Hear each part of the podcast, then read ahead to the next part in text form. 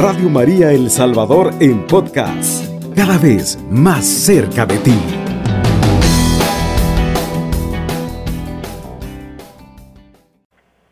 El tema que quiero compartir con ustedes es familia y vida en cuanto a las políticas públicas. La familia como instrumento natural está llamada a conformarse como una célula vital para la iglesia y para la sociedad. Para la iglesia es este tema uno de los retos y desafíos más grandes que tiene en cuanto que hay que evangelizar y acompañar a las familias para que sean sanas y fuertes y debe velar junto a ellas para que se respeten sus derechos y cumplan sus deberes, de tal manera que las políticas públicas surjan de ella y se aplique a ellas. Cuando hay familias bien constituidas, se convierten en el soporte para todas las instituciones y para una saludable configuración social. Para lograr esto, es importante la participación de las familias en todos los espacios en los cuales se mueve y especialmente donde se toman decisiones que afecten la marcha de la comunidad. Los entes gobernantes y no gobernantes que le atañen, llámese escuela de padres de familia, pastoral familiar, juntas de acción comunal, secretarías de familia, ministerios o secretarías de bienestar social, entre otros. De lo que se trata es de no ser indiferentes ante los retos que hoy la sociedad va presentando y que requieren de una cierta verduría de sus actores. En este caso de la familia que ante las nuevas expresiones y reformas de políticas no se puede quedar callada. Si la familia está bien, la sociedad estará bien. Si la sociedad está mal, es porque la familia está mal todas las instituciones, incluso la familia, son un motor de transformación de la sociedad. Ella debe ser consciente que es un vientre que está produciendo seres humanos y su misión es construir una sociedad más humana. El libro del Génesis, en el cual capítulo 4, versículo 8, se nos dice que Caín se lanzó contra su hermano Abel y lo mató. San Juan, en el capítulo 10, versículo 10, nos dice, yo he venido para que tengan vida y la tengan en abundancia. La Biblia nos dice que la primera ciudad la construyó Caín la edificó por miedo. Las leyes le protegerían para que no le mataran a él, como él mató a Abel. Los hombres se ven como enemigos, como alguien de quien hay que defenderse. Nuestra libertad solo tiene un límite en la libertad de los otros. Y las leyes aseguran que no haya choques entre individuos. Es una sociedad en que la familia molesta porque parece introducir otros criterios en que unos dependen de otros para tener vida. Otra es la ciudad que quería Dios. ¿Dónde está tu hermano? dijo el Señor a Caín. Así se desvela el gran misterio. Caín, hermano mayor, estaba llamado a ser guardián de su hermano, a proteger el don particular que Dios había dado a Abel. De este modo, el don de Dios, los regalos que Dios daba a cada hombre, servirían para unirlos entre sí y no para separarlos. Caín no vio esto y nació en él nació en él la envidia, que significa no ver, una visión contraria al hermano. En realidad, todo el libro del Génesis es un camino en que Dios reconstruye la hermandad que perdió Caín y propone otro modelo de ciudad y pueblo, el pueblo de Dios. Vemos sucederse muchas parejas de hermanos, Abraham y Lot, Isaac e Isabel, Ismael, perdón, Jacob y Esaú, José y los otros hijos de Jacob. Es muy importante que, aunque los hermanos sean muchos, la bendición de Dios es solo una. Y esto no porque Dios sea tacaño, sino porque quiere mantener a los hermanos unidos. Tienen que entender que es una bendición vivir juntos y que los dones recibidos de Dios se agrandan cuando se acogen en comunión, igual que muchos espejos reflejan más la luz. La ciudad que Dios propone toma pues el modelo de una familia. Todos los hermanos están unidos porque comparten un mismo origen. Vivir en común es el modo en que reconocen todos los dones que se les han dado. Los hermanos entienden que vivir en común es bueno, que es ya en sí mismo una riqueza. El otro no es entonces un obstáculo para mi libertad, sino que es el lugar donde nace la libertad porque la libertad siempre nace en el amor. Al final de la Biblia aparece una imagen, Jerusalén, la gran ciudad. Se compara a una esposa, a una novia preparada para la boda. Esta ciudad viene del cielo, de Dios, porque la fraternidad de los hombres depende siempre del Padre común. Este es el modelo perfecto de ciudad, que se describe con una imagen de la vida de familia.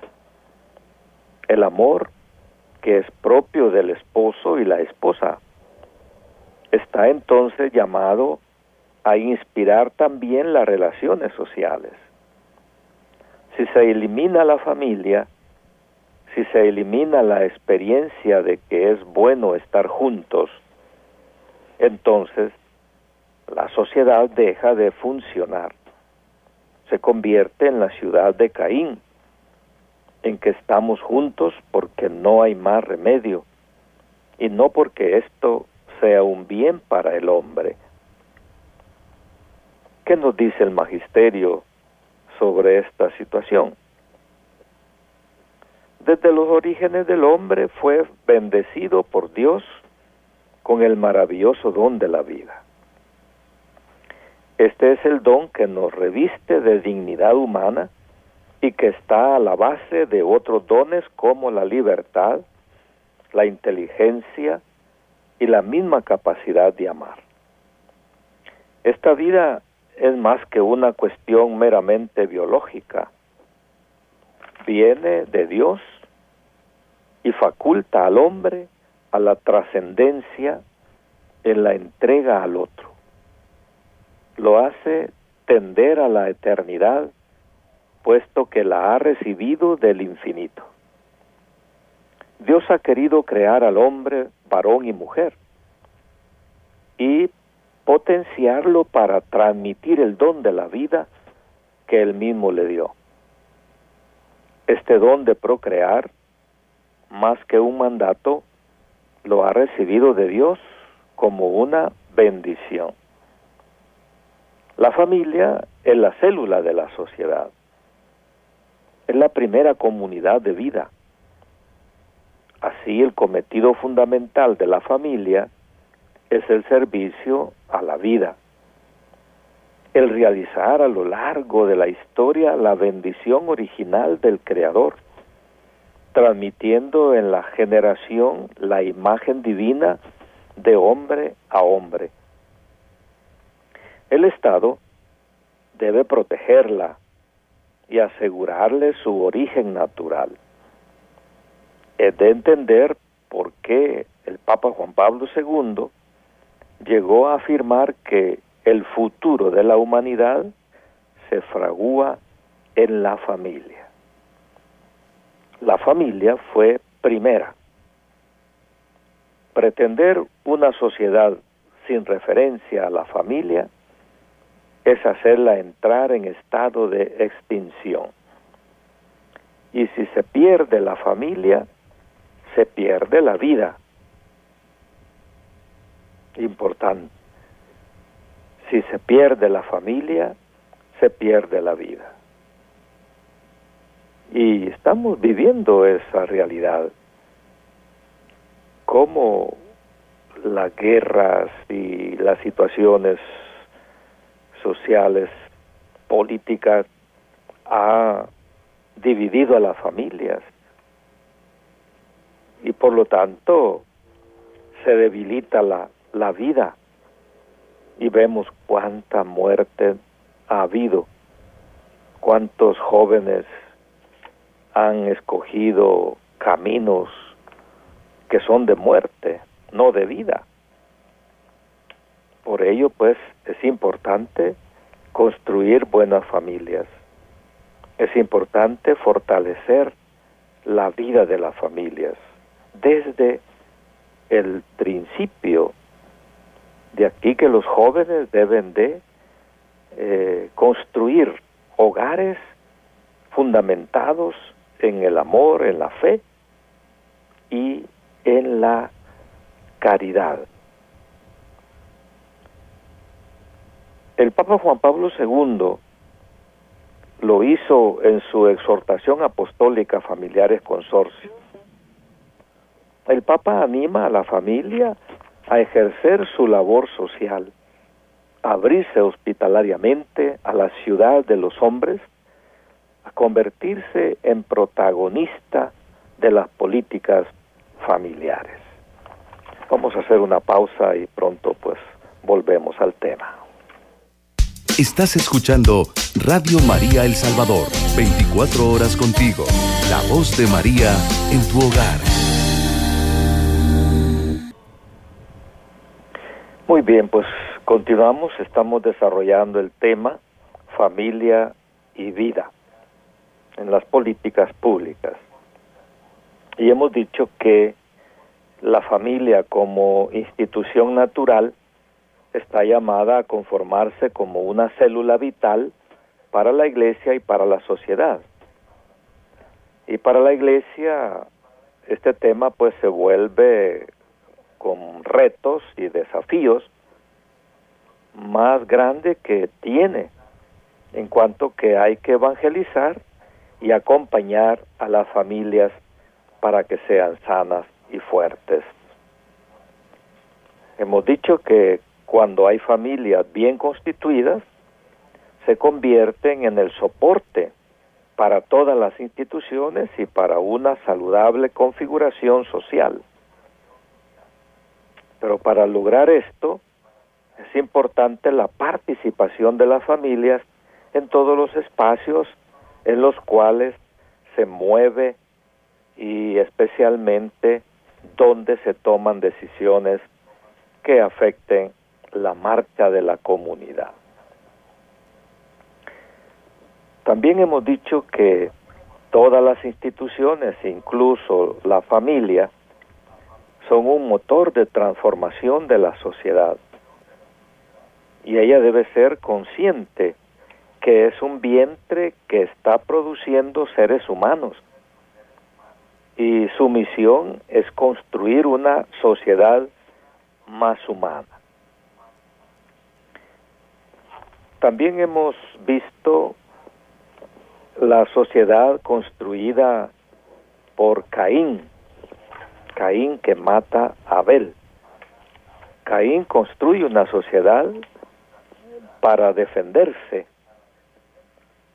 donde cada quien pues vive en una situación de defensa.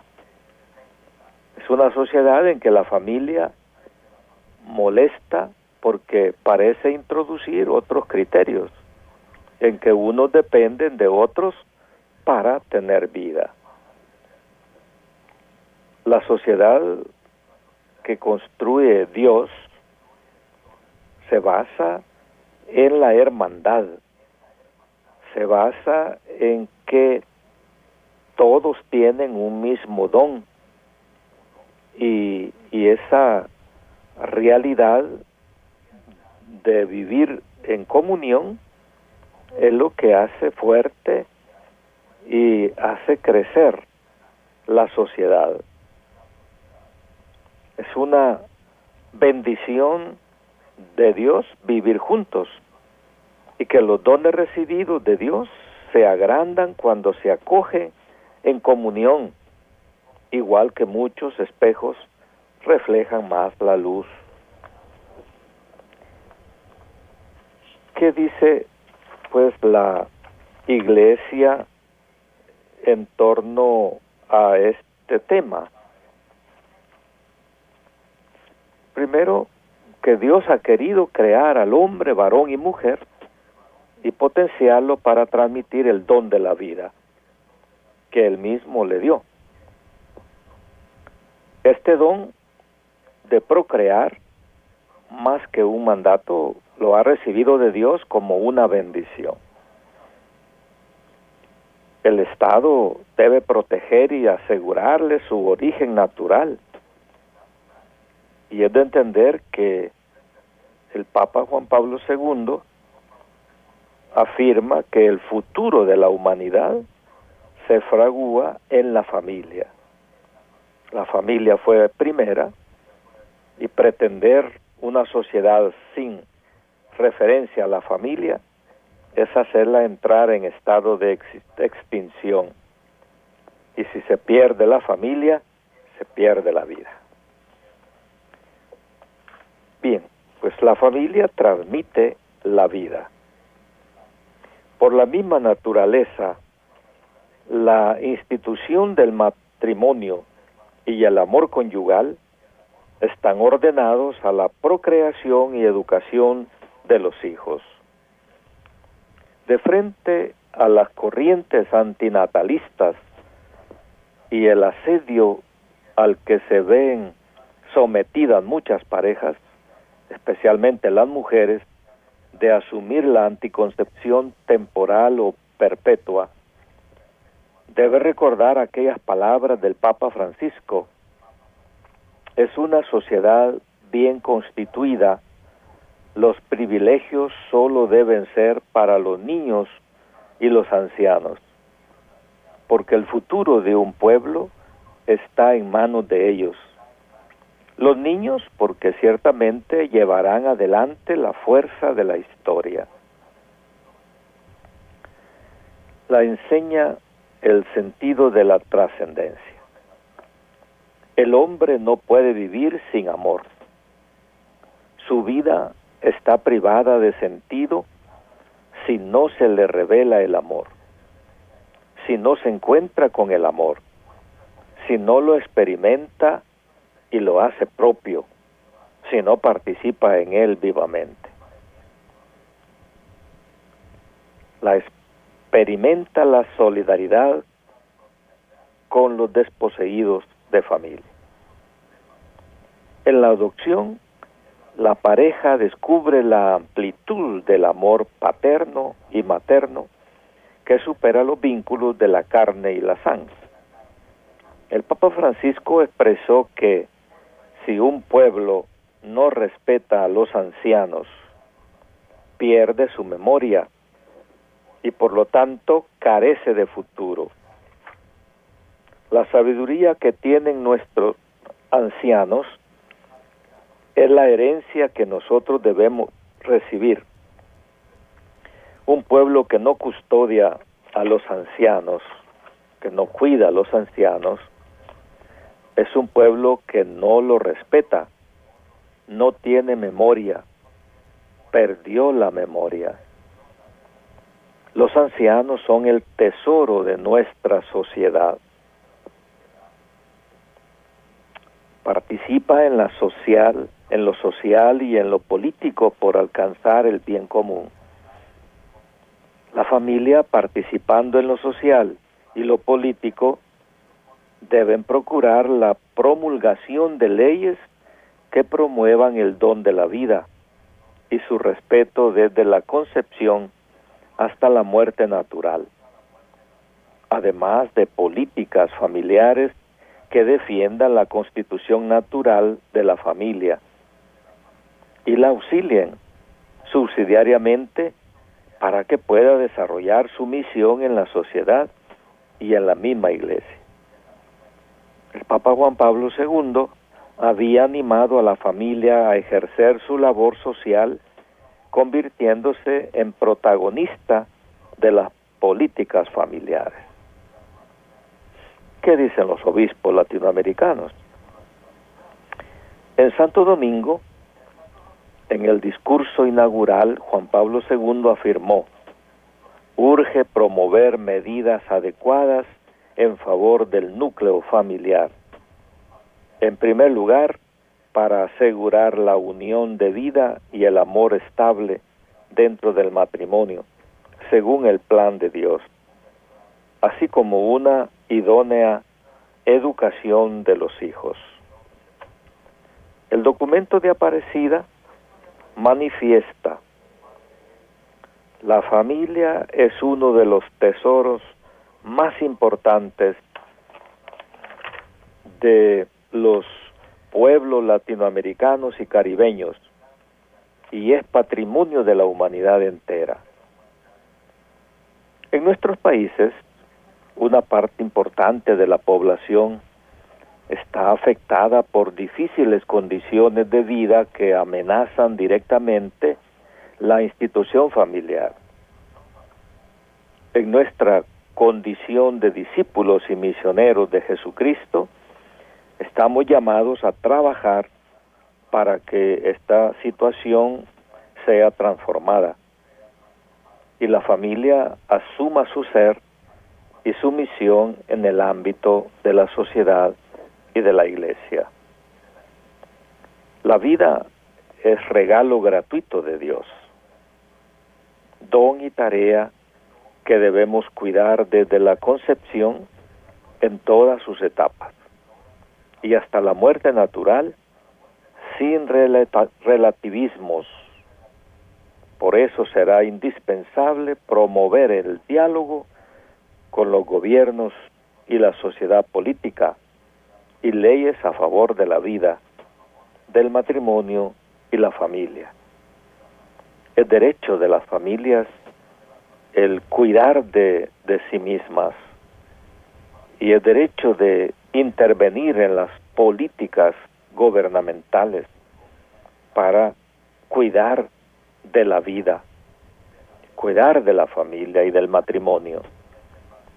Por eso las leyes que se están implementando no favorecen nada a la vida de las sociedades y mucho menos pues a la familia y hemos dicho que la familia es la base de la sociedad pero cuando se fomenta estas uh, oposiciones a la familia natural, estamos destruyendo la sociedad. Cuando se quiere poner uh, el matrimonio con el mismo sexo, ¿qué procreación va a haber ahí? Está condenada una sociedad a morir porque no habrán hijos. Por lo tanto, esa es una intervención contra la naturaleza de estas leyes que quieren imponerse. No puede haber, pues, matrimonios y alargar, alargar la vida si no hay un matrimonio entre un hombre y una mujer. De igual manera, las leyes del aborto. El aborto es matar, es matar, es acabar una vida.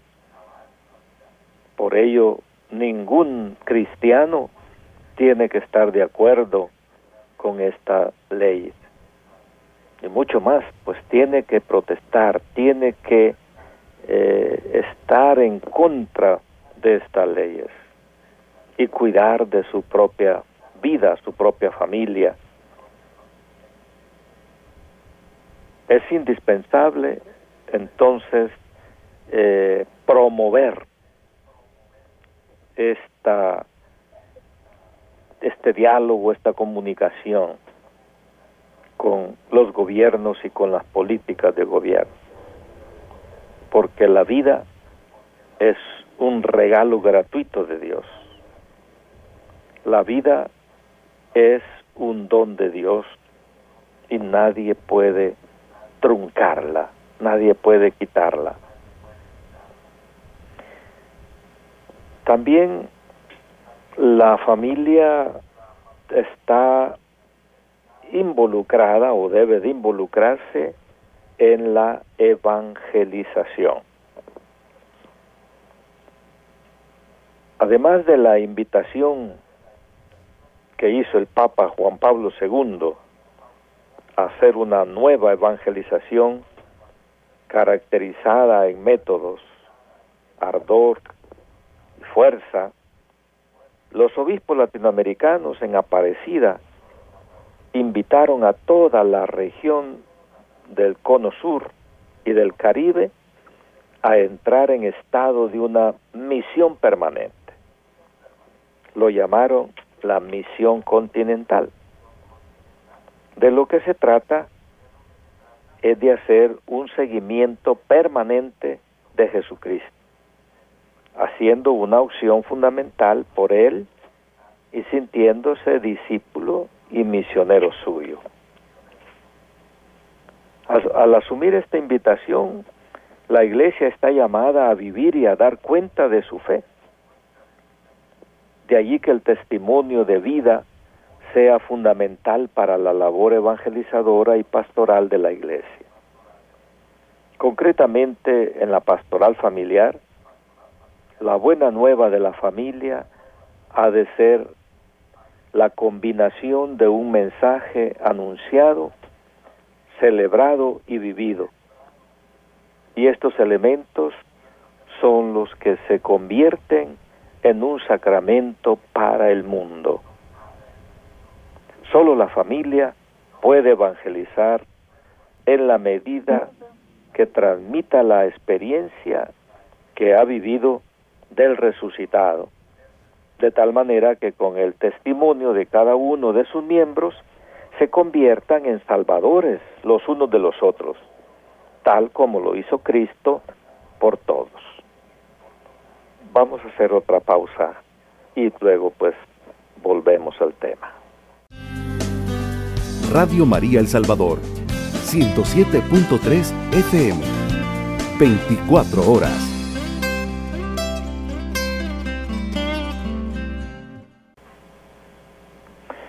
Bien, continuamos con el tema familia y vida. Y estamos en la parte de la evangelización. Sabemos que la familia está llamada a transmitir el mensaje de Jesucristo en la forma verbal, testimonial y con toda la, fuerza de comunicación con las buenas obras. Como decía, el Papa Juan Pablo II con nuevos métodos, con ardor y fuerza. Y fuerza. Hemos dicho que la familia está llamada a vivir y a dar cuenta de su fe. Y de allí que el testimonio de vida sea fundamental para la labor evangelizadora y pastoral de la iglesia. La buena nueva de la familia ha de ser la combinación de un mensaje anunciado, celebrado y vivido. Y estos elementos son los que se convierten en un sacramento para el mundo. Solo la familia puede evangelizar en la medida que transmite la experiencia que ha vivido de resucitado, de tal manera que con el testimonio de cada uno de sus miembros se convierten en salvadores de los unos de los otros.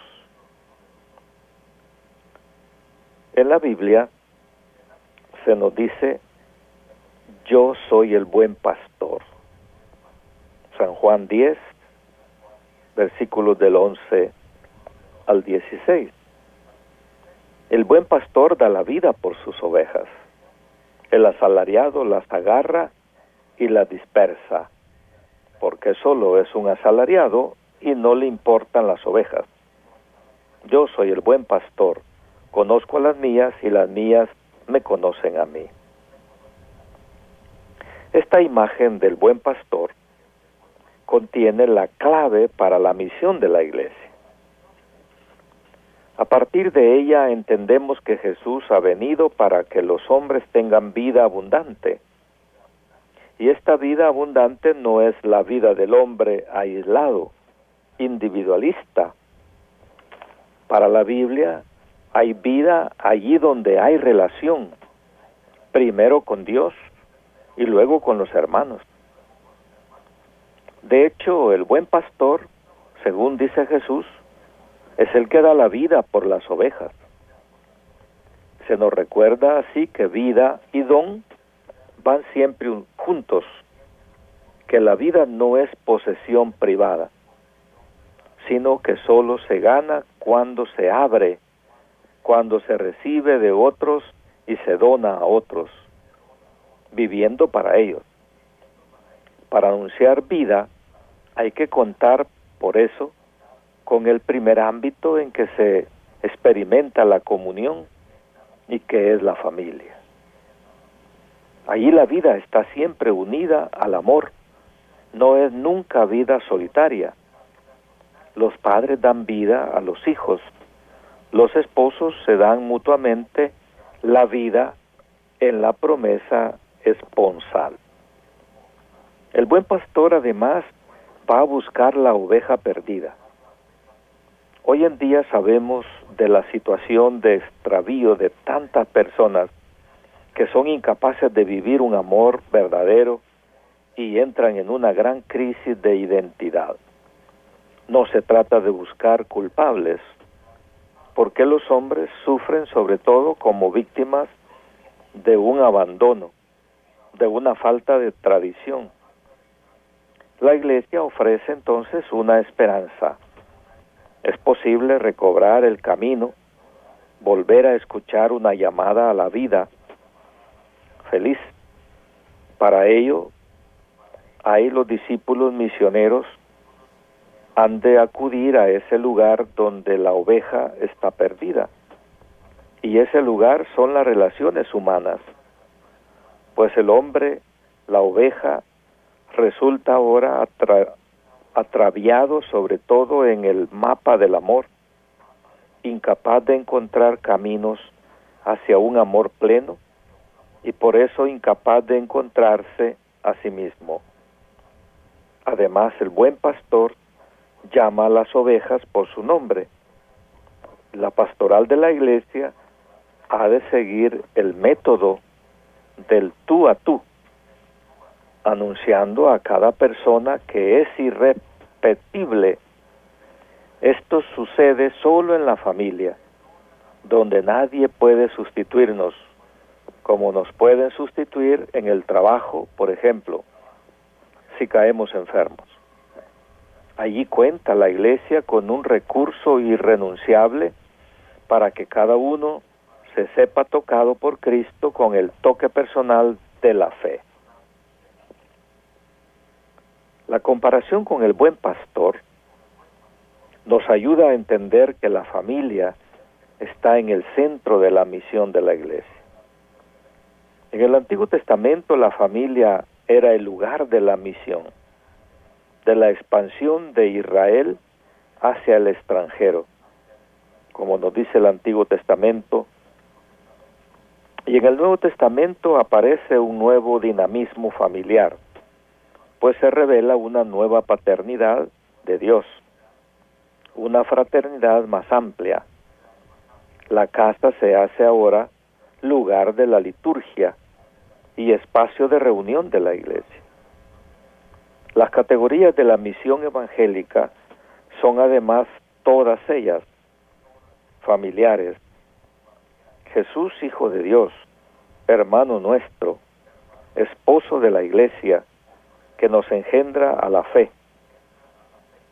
La iglesia no renuncia a la familia. Este anuncio solo puede hacerse desde la familia que es la misma. Vamos a escuchar un mensaje de WhatsApp. Muy buenos días, Radio María. Nos escribe la terminación 0004. Muy importante la enseñanza que nos da con este tema, ya que hoy en día la misma sociedad nos induce al pensamiento que convertirse en padre no es bueno no es que no sea bueno, sino que será una nueva experiencia que nos tocará vivir y tal vez las personas que ya criaron a sus hijos no quisieran que estos pasen por las dificultades que ellos pasaron. Para mí es muy bonito saber que Dios nos ha elegido para ser padres de un hijo de Él. Pido al Señor por los jóvenes para que Dios nos dé la vocación de ser buenos padres. Muy bien, Muchas gracias por hacer ese comentario y escribirnos.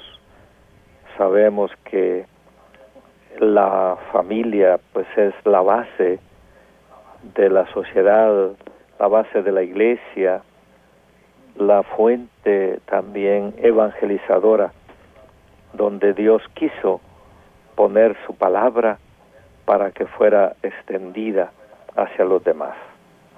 Muchas gracias, hermana, por compartir ese mensaje. ¿Qué nos dice el magisterio de la iglesia? La evangelización está en total consonancia con la transmisión de la fe. San Agustín de Hipona decía lo siguiente, ocupad mi lugar en la familia todos los que son cabeza de familia tienen el deber de ejercer una misión sacerdotal y cuidar de la fe de los suyos. Ocupaos con toda diligencia de la salud espiritual de las personas a vosotros encomendadas. Qué importante esto que nos dice San Agustín es ocupar el lugar en la familia. Y todos los que son cabezas de familia tienen el deber de ejercer esa misión sacerdotal. Eso significa que el sacerdote ora por su familia, sirve a su familia, cuida de la fe de los suyos de los miembros. Y esto ha faltado en muchos hogares. Muchos sí se, se preocupan por la formación científica, profesional, pero cuidar de la fe es muy poco. Aquí hace falta enfatizar en ese servicio de enseñar y cuidar de la fe. sabemos que es una sola la fe, la fe en Jesucristo, la fe en Dios, la fe en el Espíritu Santo, la fe en la Iglesia Católica, la fe en la comunión de los santos, en la resurrección. Todo lo que profesamos en la oración del credo, eso tenemos que cuidar en las familias. Que se crea, pues, en eso que profesamos en el credo. Hay que enseñar entonces a creer y a que los hijos tienen el deber y derecho de conocer pues la fe en Cristo, en la iglesia y todo lo que proclama pues el credo. Ocupaos con toda diligencia de la salud espiritual de las personas a vosotros encomendadas. Qué responsabilidad cuidar de la salud espiritual. Es decir, que los hijos se sientan en comunión con Dios, se sientan parte de Dios. En el siglo IV, San Juan Crisóstomo exhortaba a prolongar la liturgia en la propia casa, es decir, hacer de la familia una iglesia. Una vez que hayamos regresado a casa, preparemos una doble mesa, una de los alimentos y otra de la Sagrada Escritura. Y el varón repita aquellas cosas que fueron dichas, y la mujer enseñe y los hijos oigan. De igual manera los criados reciban esta instrucción. Haz de tu casa una iglesia. Miren qué bonito. Haz de tu casa una iglesia. Preguntémonos, ¿cuántas familias tienen esto? Tienen su altar en su casa, tiene su momento de, de diálogo, de oración, de recordar lo que se vivió en la iglesia, en la Eucaristía. La salvación en ti está en responder por tus criados y por tus hijos, decía San Juan Crisóstomo. La salvación en ti está en responder por tus criados y por tus hijos. El Vaticano II hace resonar en el magisterio actual la imagen de la familia, iglesia doméstica. En esta especie de iglesia doméstica, los padres deben ser para sus hijos los primeros predicadores de la fe mediante la palabra y el ejemplo. La familia ha recibido de Dios esta misión de ser célula primera y vital de la sociedad. Cumplirá esta misión si por la mutua piedad de sus miembros y la oración común dirigida a Dios se ofrece como santuario doméstico de la Iglesia. El Papa Pablo VI afirmó la familia ha recibido muy bien en los diversos momentos de la historia y en el Concilio Vaticano II el hermoso nombre de Iglesia Doméstica. Esto significa que en cada familia cristiana deberían reflejarse los diversos aspectos de la Iglesia entera. Juan Pablo II dijo también entre los cometidos fundamentales de la familia cristiana se halla el eclesial, es decir, que ella está puesta al servicio de la edificación del reino de Dios en la historia, mediante la participación en la vida y misión de la Iglesia. Para comprender mejor los fundamentos contenidos y características de la participación, hay que examinar a fondo los múltiples y profundos vínculos que unen entre sí a la iglesia y a la familia y que hacen de esta última como una iglesia en miniatura, de modo que sea a su manera una imagen viva y una representación histórica del misterio mismo de la iglesia. Parece que, lamentablemente, aunque con un magisterio universal y latinoamericano abundante en el tema de familia y reconociendo logros importantes en la evangelización de la familia, gracias a los esfuerzos de muchos obispos, sacerdotes, religiosos y religiosas y laicos, pero sobre todo, pues los laicos comprometidos, aún no hemos logrado aterrizar en las bases una nueva evangelización que sea capaz de transformar nuestras familias, la sociedad y la misma iglesia. ¿Dónde nos perdimos?